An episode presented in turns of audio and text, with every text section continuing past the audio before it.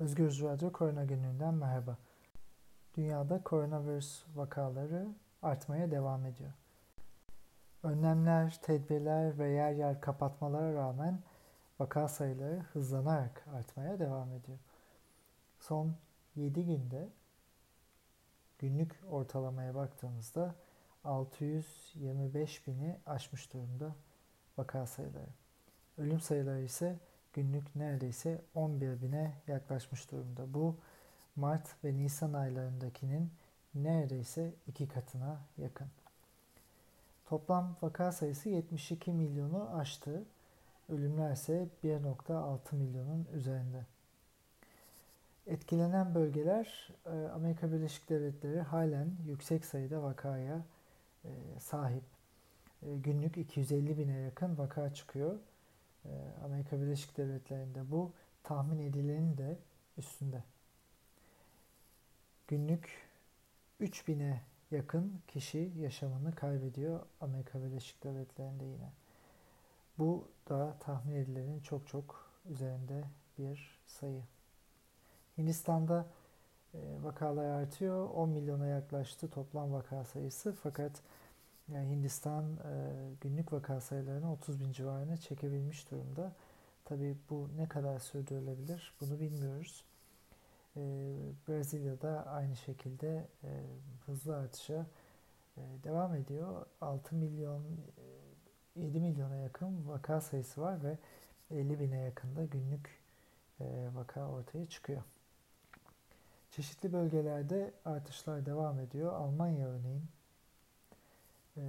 günlük vaka sayılarında 30 bini aştı geçen hafta içinde ve bu e, Almanya için bir rekordu.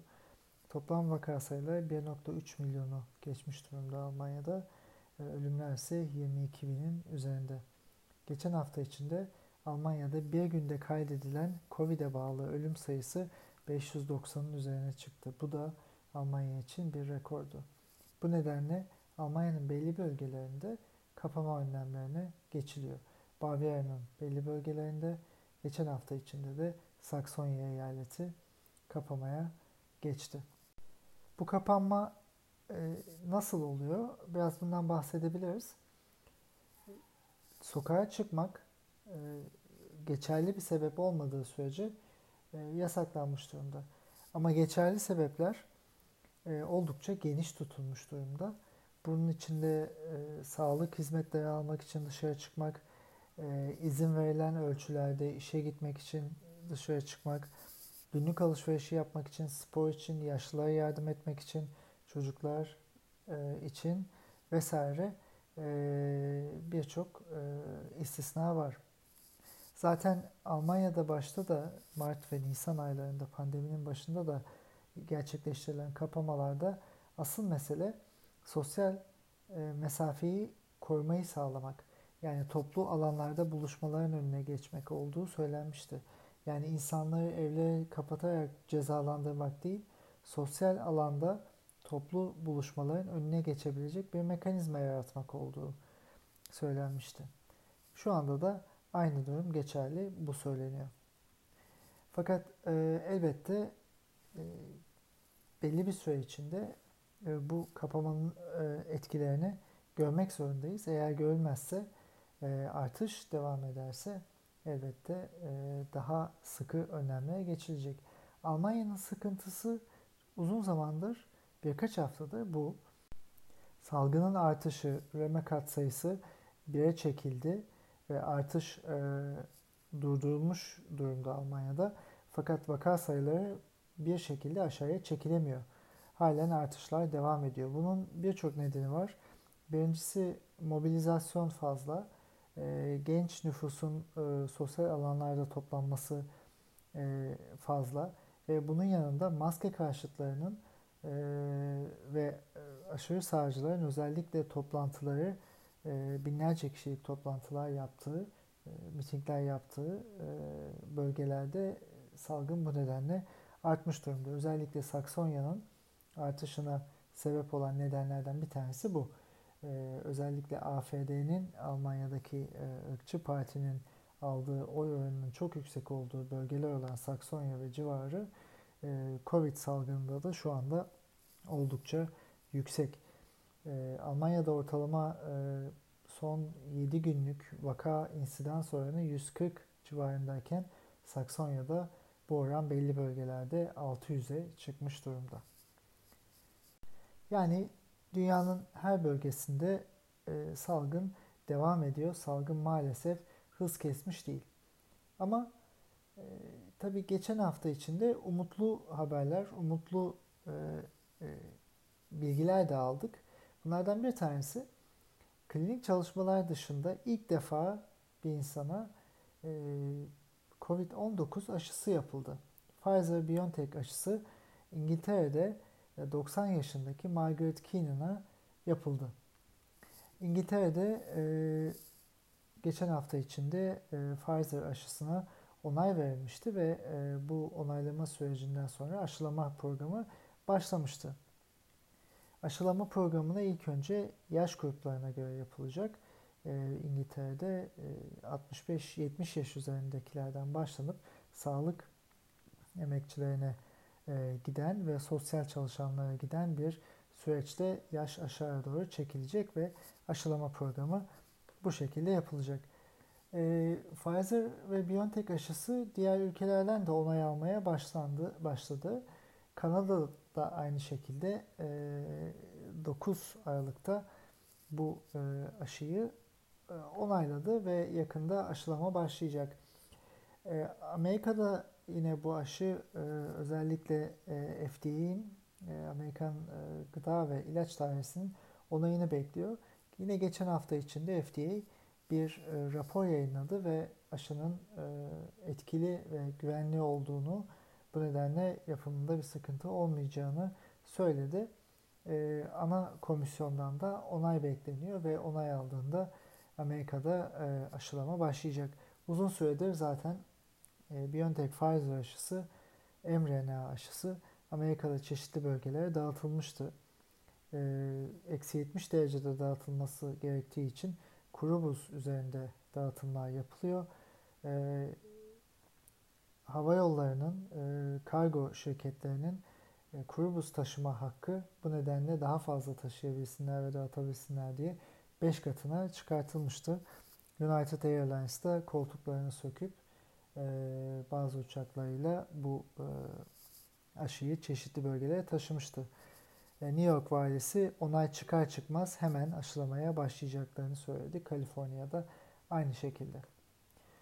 E, bu arada tabii bu onaylar alınırken e, bu mRNA aşısının e, faz 3 çalışmaları, güvenlik ve etkililik sonuçları da e, New England Journal of Medicine'da yayınlandı. Bu e, tarihi bir makale çünkü ilk defa bir COVID-19 aşısının tüm faz çalışmaları yayınlanmış oldu ve etkililik, güvenlilik bilgileri e, bilimsel olarak ortaya konmuş oldu. Tüm aşıların bu tarz bilimsel yayınları ve açıklamaları yapması gerekiyor ki insanlarda kullanımına rahat bir şekilde başlanılabilsin. Ee, aynı şekilde Lancet dergisinde de geçen hafta içinde Oxford'daki aşının e, AstraZeneca ve Oxford Üniversitesi'nin beraber yaptığı vektör aşının e, çalışmaları yayınlandı. Bu çalışma da aşının güvenli ve etkili olduğunu belirtiyor. E, bu da oldukça güzel bir haber. E, bilimsel analizle yayınlanan ve bilim insanlarınca güvenliği onaylanan her aşının yapılabileceğini ve bunların insanlığın kazanımı olduğunu ortaya koyan bir makale daha. Ee, Oxford aşısının bir artı özelliği 70 yaş üzerindeki kişilere de yapılmış olması, e, faz 3 çalışmalarında bu kişilerden de bilgilerin olması ve 70 e, yaş üzerindeki insanlarda da tolere edildiği ve güvenli olduğu, etkili olduğu gösterilmiş olması. Bu neden önemli? Çünkü e, bir aşıyı kitlesel olarak yaptığınız zaman o aşının etkili olmasını bekliyorsunuz ve böyle olmasını istiyorsunuz. Ee, eğer belli yaş gruplarına, belli e, hasta gruplarına, e, altta başka hastalığı olan insanlara belli aşılar etkili değilse ya da yan etkileri, adverse etkileri varsa e, bu aşıların o kişilere yapılmaması gerekiyor. En kötü durumda aşının güvenli bir profili olsa bile eğer etkili değilse o kişilerde boşuna yapılmış olacak. E, dolayısıyla bu bilgilerin hepsinin olabildiğince detaylı paylaşılması gerekiyor. Tabii şunu da söylemek gerekiyor. Çok e, fiili bir e, durumdan geçiyoruz ve hiçbir şekilde her şey mükemmel olarak e, insanlarla paylaşılamıyor. Ama olabildiğinin en iyisi şekliyle bilimsel bilgiye sahip bir şekilde aşılamanın başlaması gerekiyor. Şimdi Türkiye'ye dönersek, Türkiye'de işler biraz daha karışık. Aşıyla başlarsak, e, Sağlık Bakanı e, ve Türkiye yönetimi e, aşı anlaşmalarında e, biraz sınıfta kalmış gibi. E, yeterli aşımız var mı? Bunu bilmiyoruz. Aslında biliyoruz, yeterli aşımız yok. E, Çin ile yapılan anlaşma, Sinovac şirketiyle yapılan anlaşmada 40 milyona yakın aşı dozunun temin edileceği ortaya kondu. Bu tabi pozitif bir gelişme ama burada birkaç soru işaretimiz var. Birincisi 40 milyon yeterli bir aşı dozu değil. Bunun sebebi iki doz yapılması gerekiyor bu Sinovac aşısının. Etkililiği %70 civarında verilen bilgilere göre bilimsel makaleler henüz yayınlanmış değil. Ama bu durumda bile 20 milyon kişiye bu aşı yapılabilecek ve etkililik düşünüldüğünde e, yaklaşık 15 milyon kişi e, bağışıklık kazanmış olacak. E, fakat uzun vadede daha yüksek toplumların %60-70'ine bu aşının yapılması gerekeceği için ya da bağışıklık kazanmaları gerektiği için çok daha fazla aşıya ihtiyacımız var. Yani bizim yaklaşık 100-150 milyon arasında aşıya ihtiyacımız var bu anlamda. E, şu anda buna sahip değiliz. Bunun yanında e, bakan yaptığı açıklamalarda e, tehlikeli bir noktaya da gidiyor.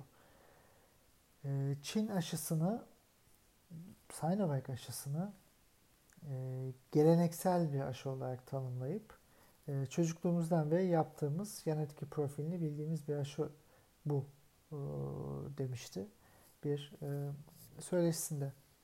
Birincisi e, evet inaktive aşılar çok eski en en klasik aşı üretme biçimidir. Oldukça maliyetli, etki değerliliği e, biraz daha düşük yani %70 civarlarında e, olan bir e, aşıdır. Ama e, eğer güvenlilik profili ve etkililik profili e, yeterliyse elbette koruyuculuk sağlayacak bir aşıdır. Fakat birincisi bizim bu bilimsel bilgiye sahip olmamız gerekiyor. Türkiye'de bu aşı ile ilgili faz 3 çalışması devam ediyor zaten. 13 bin kişiye bu aşının faz 3 çalışmasında yapılacağı söylenmişti. Fakat bu sayı henüz doldurulamadı. Ama bunun yanında Türkiye'ye bu aşının geldiği, devam ettiği, aşılamanın devam ettiği ve faz 3 çalışması dışında kişilere de el altından yapıla, yapıldığı haberleri de e, ortaya çıkıyor.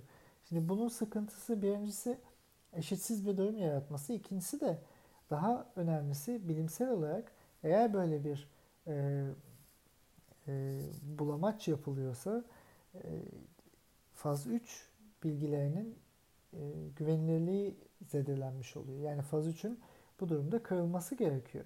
Çünkü e, siz e, faz çalışmalarında şöyle işler.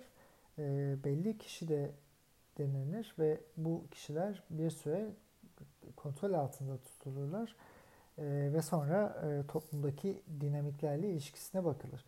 Ama toplumda aşılamaya başlayıp oradan sonra halen faz 3'ü devam ettiriyorsanız bu faz 3'ün çalışmasına da zarar verir.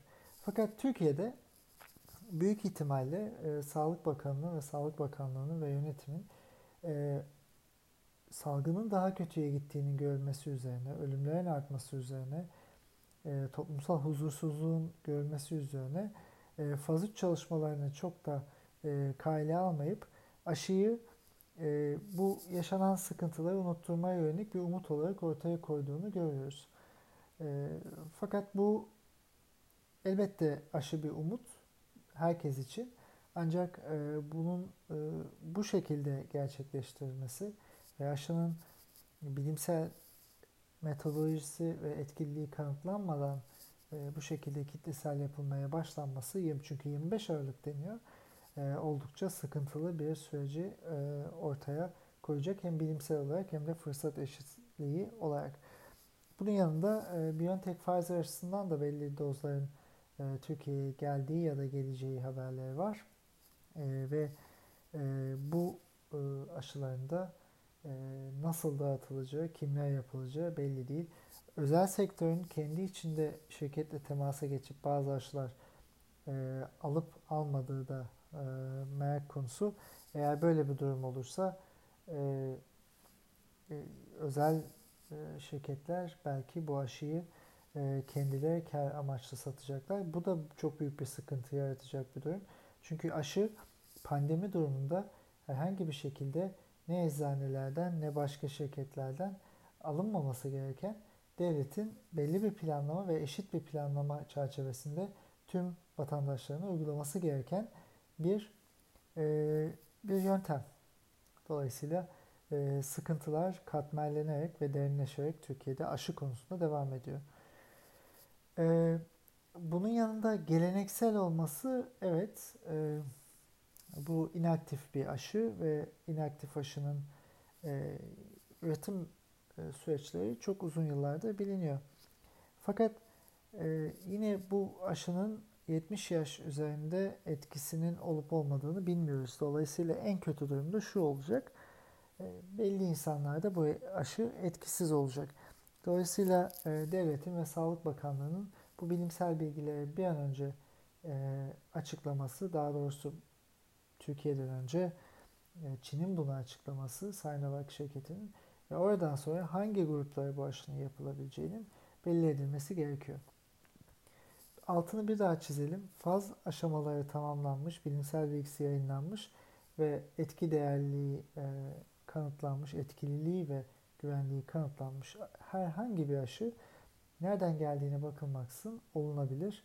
Çünkü e, aşı teknolojisi bu anlamda e, bağışıklık sağlamaya her şekilde e, yardımcı olacak. E, fakat bakanın söylediği bir durum da var. E, bu aslında tehlikeyi burası yaratıyor. mRNA aşılarının uzun vadeli güvenlik etkileri ne olacağını bilmiyoruz. Dolayısıyla biz bunu tercih etmedik diyor. Birincisi demin bahsettiğim tüm makalelerde mRNA aşılarının e, ve e, vektör aşılarının e, oldukça güvenli olduğu ve belli yaş gruplarında yüksek etki değerliğinin olduğu gösterilmiş durumda. Ayrıca mRNA teknolojisi e, genetik bilimi açısından bu anlamda bir risk oluşturabilecek e, bir teknoloji değil. En azından öngörülebilir herhangi bir riski olan bir teknoloji değil. Uzun vadeli çalışmalar tabii ki devam ediyor. Şu an için e, ilk faz aşamasında mRNA aşılarının e, uygulandığı kişiler 3. aylarında hala takip ediliyorlar ve şu ana kadar herhangi bir yan etki, ana bir yan etki ortaya çıkmış değil. Normal yan etkiler her aşıda olduğu gibi e, var ama bunlar da 48 saat içinde ortadan kalkıyor. Belli aşılarda süreç içinde e, bazı hastaların e, belli farklı hastalıkları ortaya çıkarttığı haberleri gelmişti. Örneğin transverse myelitis gibi e, bir enflamasyon hastalığı omurilikte ya da e, bazı başka alerjik reaksiyonlar olduğu e, bildirildi. Fakat bunlar e, binlerce kişi içinde çok düşük bir oran ve elbette aşının yan etkileri profillerine içine, e, yan etki profilleri içine bunlar yazılacak. Ama korkulacak bir düzeyde olmadığı bu e, makalelerden görünüyor. Dolayısıyla ileride bir gün bakanın bu sözünü okuyup da Türkiye'ye mRNA aşıları geldiğinde bu aşıları yaptırmayacak insanlar çıkabilir. Dolayısıyla bu yanlış bir tutumdur. Zaten bakan da yine yaptığı bu söyleşide AstraZeneca aşısını da mRNA aşısı dedi. e, ya dili sürçtü ya aklı karıştı ya da e, birçok durumda olduğu gibi e, aşıların e, temelinden ve detayından e, habersiz. Şimdi bakan yine konuşmasında Türkiye bu kadar zavallı mı ki sonuçlarını bilmediğimiz aşıyı 83 milyona yapacak yapacağız dedi. E, aslında yani sonuçlarının pandemiyi arttıracağını, yaşam kaybını arttıracağını, faturayı ağırlaştıracağını bildikleri e, birçok uygulamayı 83 milyon için yaşama geçirdiler. Dolayısıyla sicilleri de pek temiz değil. Yani e, bu aşının etkililiğinden bağımsız olarak e, Sağlık Bakanlığı'nın ve pandemi yönetiminin halkı ne kadar düşündüğü ve ne kadar temkinli olduğu ile ilgili bir husus. E, siciller maalesef e, oldukça kabarık ve hiç iyi değil. E, tabii çok tartışılıyor yani Çin'den gelen aşıyı da aslında e, Sağlık Bakanlığı'nın bu açıklamaları insanların gözünde e, korkulu hale getiriyor. E, bu da yanlış. Yani Çin aşısının bilimsel e, temeli şu anda açıklanmış değil ama bu yapıldığı anda ve e, etkililiği kanıtlandığı anda bu aşı olunmalı. E, ama Sağlık Bakanı ve Sağlık Bakanlığı e, sürekli bir kıyaslama yaptığında Çin aşısı ya, ya da e, diğer aşılarla ve e, Çin'den gelen aşıyı çok fazla ön plana çıkarttığında elbette Sağlık Bakanı'na karşı ve Sağlık Bakanlığı'na karşı olan güvensizlik aşıya da yansıma e, riskine sahip. Bu yanlış. E, Sağlık Bakanlığı zaten güvenini çoktan kaybetti ama aşılar bilimsel temelini açıklarsa güven, güvenilir bir e, e, tıbbi metot. Yine Fahrettin Koca Çin aşısı için beğenmezsek ödeme yapmayacağız dedi. Şimdi beğenmezsek derken e, bu çok ilginç bir e, tanım olmuş. Çünkü tıbbi bir materyal için beğenmezsek kelimesi oldukça garip. E, yani e, neşteri beğenmezsek ya da e, implantı beğenmezsek demek gibi bir şey oluyor bu. Yani beğenmediğinizi anladığınız anda zaten çok geç oluyor. E, dolayısıyla ticari anlaşma yapılabilir elbette. Tüm ülkeler, büyük ülkeler, Avrupa Birliği, ABD, Kanada e, daha aşılar ortaya çıkmadan, fazla aşamalara başlamadan şirketlerle anlaşmalar yaptılar. Bu yapılabilir. Ama güvenlik ve etkililik kanıtlanmadıkça insana siz bunu uygulayamazsınız klinik çalışma dışında. Ve bu da yapılmadı hiçbir yerde. E, bakansa ikisini birbirine karıştırıyor. Bu da dediğim gibi e, aslında yaşanan e, ağır faturayı biraz unutturmak ve e, dikkatleri de aslında biraz başka yere çekmek için. E, Tabi etkililiği kanıtlanmayan şeyi beğenmezsek e, para ödemeyiz diyor ama yani etkili olmadığı kanıtlanmış hidroksiklorokin için çok büyük paralar ödendi Türkiye'de ve hala da e, sağlık rehberinde, tedavi rehberinde bu e, ilaç var ve hastalara veriliyor. Yani bu neden yapılıyor? Bunu da e, anlamak mümkün değil. E, yine hafta içinde e, AKP'liler e, Türkiye'ye gelen aşıdan olmaya başladılar e, iddiasına. E, bakan e, Çin'de eczanede bile satılıyor. İsteyen herkes gidip alabilir diye yanıt verdi. Yani bu kaçamak yanıt şu anlama geliyor. Evet e, insanlar aşı oluyorlar. Yine bahsettiğimiz ilk baştaki duruma geliyoruz. Bir, siz fazla çalışmaları kesinleşmeden insanları aşılayamazsınız klinik çalışma dışında.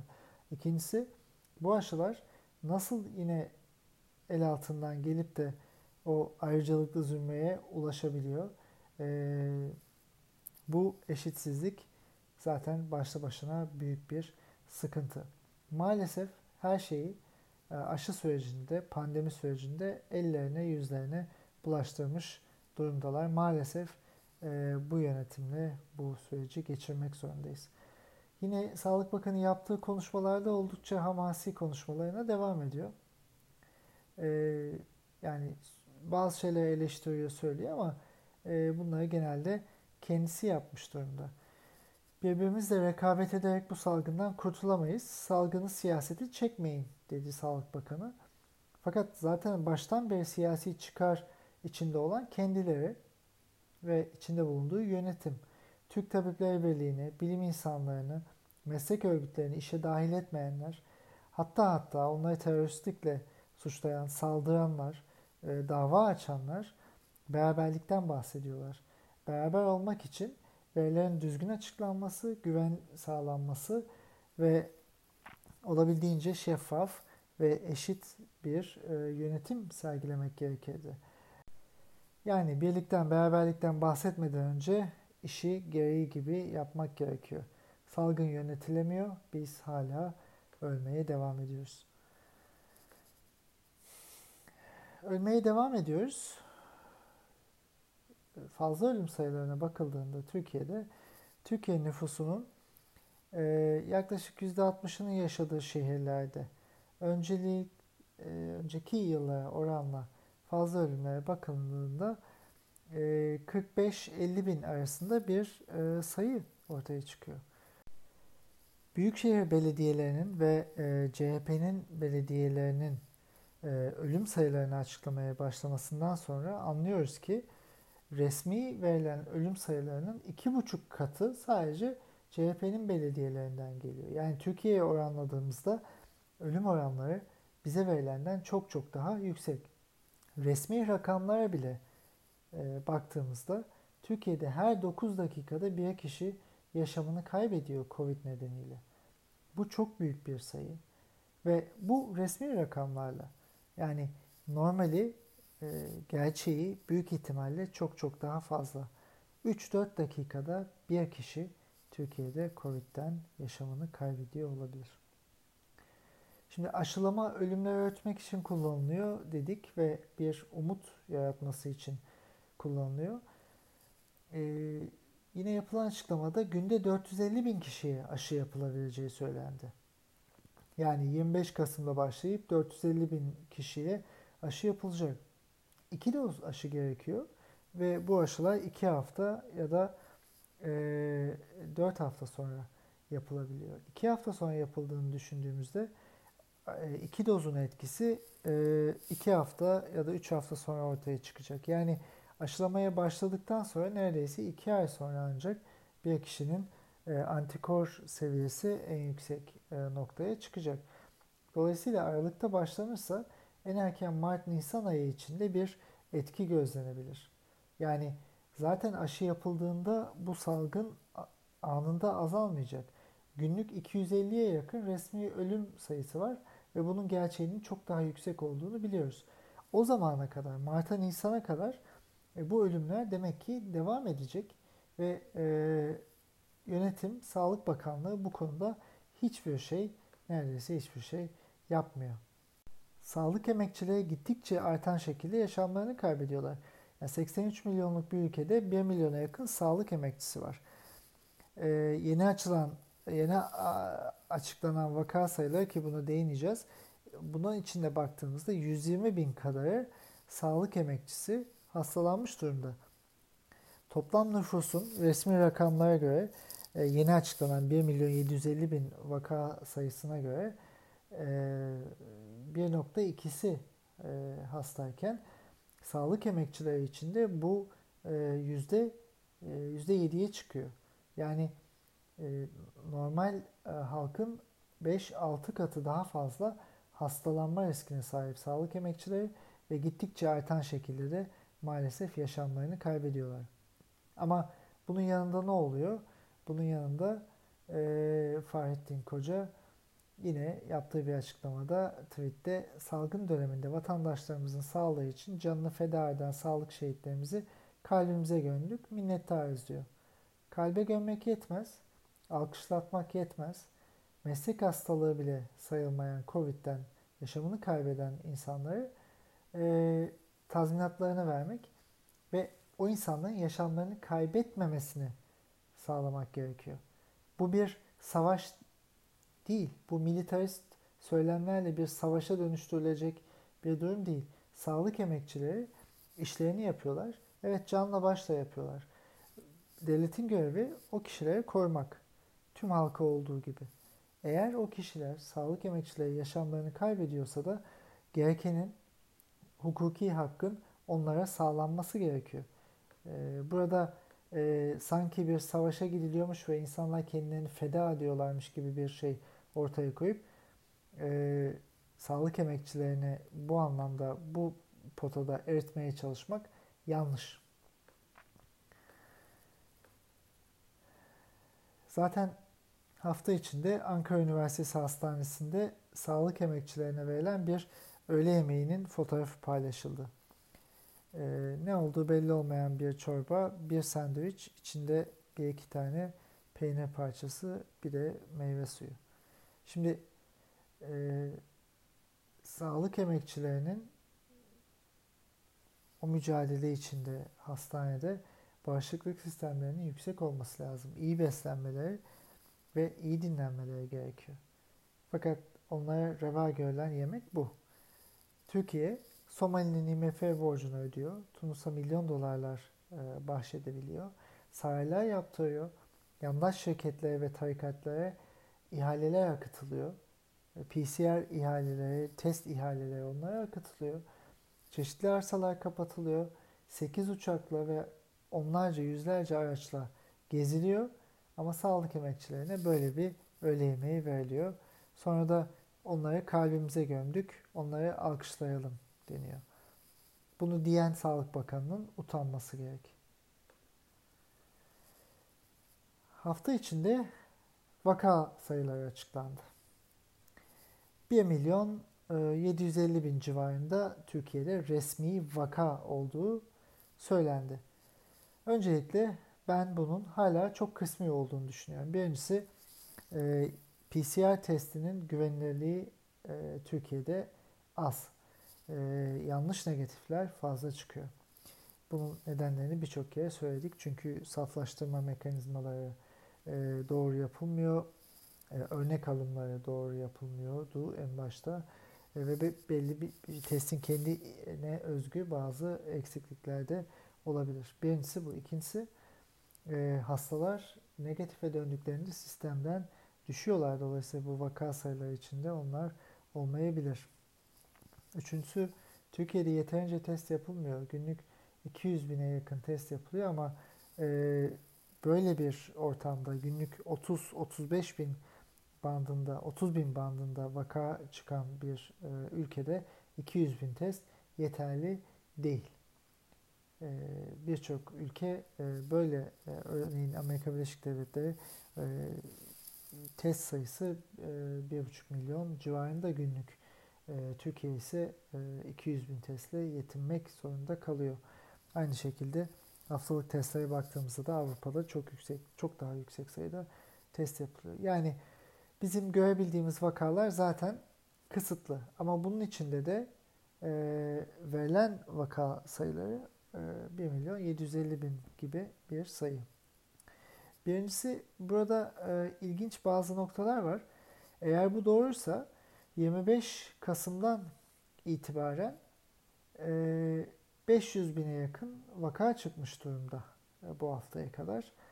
E, bu da tüm vakaların yaklaşık üçte biri anlamına geliyor. Yani son 15 günde vakaların üçte biri çıktı. Önceki 8 ayda da üçte ikisi çıktı. Bu gerçekçi değil. Türkiye'deki vakalar e, bu verilen sayıdan çok daha yüksek. Tabi e, yine her şey ellerine gözlerine bulaştırılmış, e, yüzlerine bulaştırılmış durumda. E, iyileşen hasta sayısı ilk önce 452 bin civarında verildi bu e, rakamla. E, günlük yeni hasta sayısı 6000 civarında, günlük iyileşen hasta sayısı 5200 civarında verildi. E, ve birkaç gün sonra e, bu e, rakamların yine yanlış olduğu ortaya çıktı. Çünkü 11 Aralık'tan 12 Aralık'a geçerken 11 Aralık'ta 458 bin iyileşen hasta varken 12 Aralık'ta bir günde e, bu sayı e, 1 milyon 581 bine çıktı. Yani e, 1 milyon e, 200 bine yakın hasta e, bir akşamda iyileşmiş oldu. Günlük iyileşen hasta sayısı da 5500'den 20.200 e, civarına çıktı. Şimdi bu artışlar e, normal değil. E, zaten de böyle olmaz. Duruma baktığımızda da bu sayıların da manipüle edilmiş olduğunu buradan anlayabiliyoruz. Zaten iyileşen tanımı da Türkiye'de çok muğlak. Çünkü test yapılıyor. Pozitif bile çıksa 10 gün sonra tamam iyileştiniz deniyor.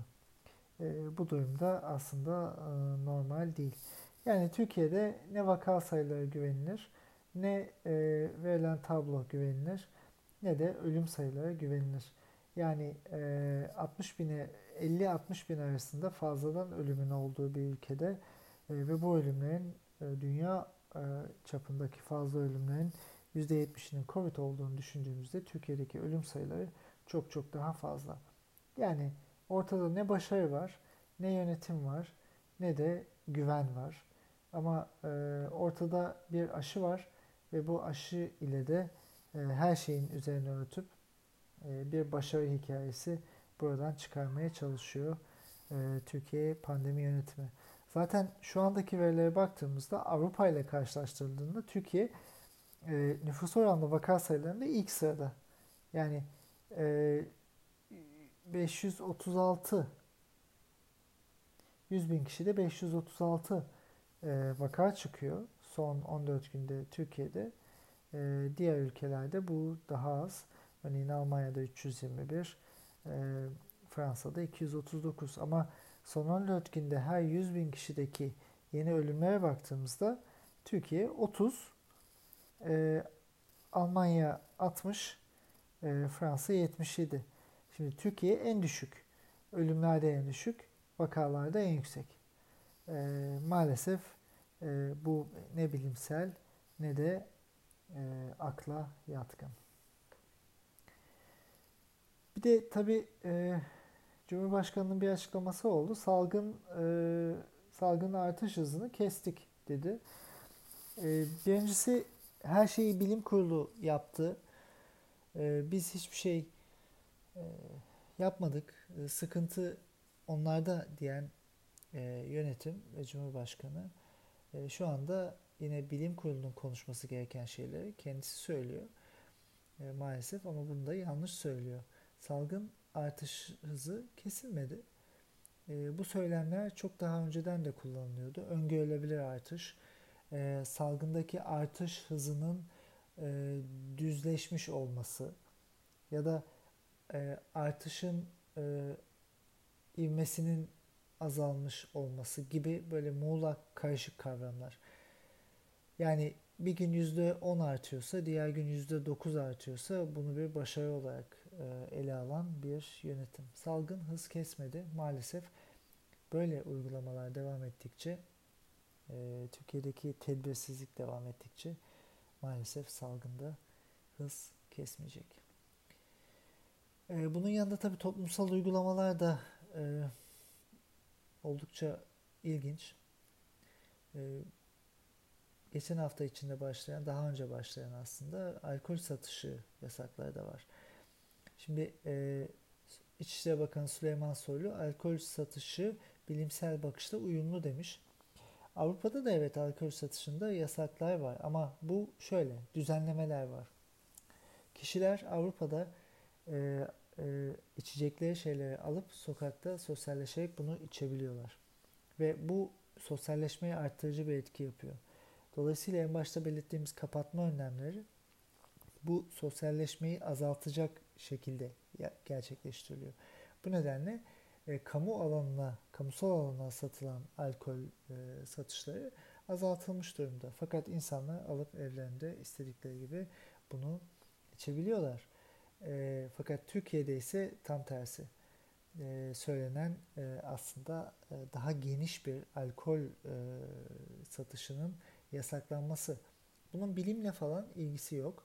E, mesele tamamen politik e, yani Türkiye'de zaten sokakta elimizde içkiyle dışarı çıkamıyoruz ki. E, dolayısıyla alkol satışı bir sosyalleşmenin önüne geçebilecek bir aşamada bilimsel bir e, bakış açısı değil. Dolayısıyla bilimsel bakışla uyumlu falan değil. E, her şey işlerine geldiği gibi e, başka yönlere çekiliyorlar.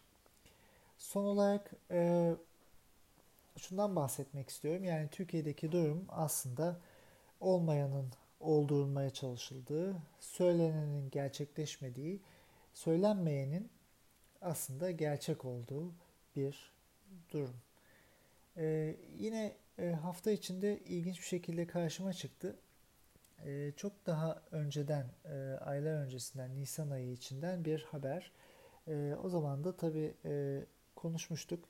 Birileri çıkıp biz aşı yapacağız, biz ilaç yapacağız, e, kahramanlarımla bunu yapacağız işte e, gibi e, söylemler vardı.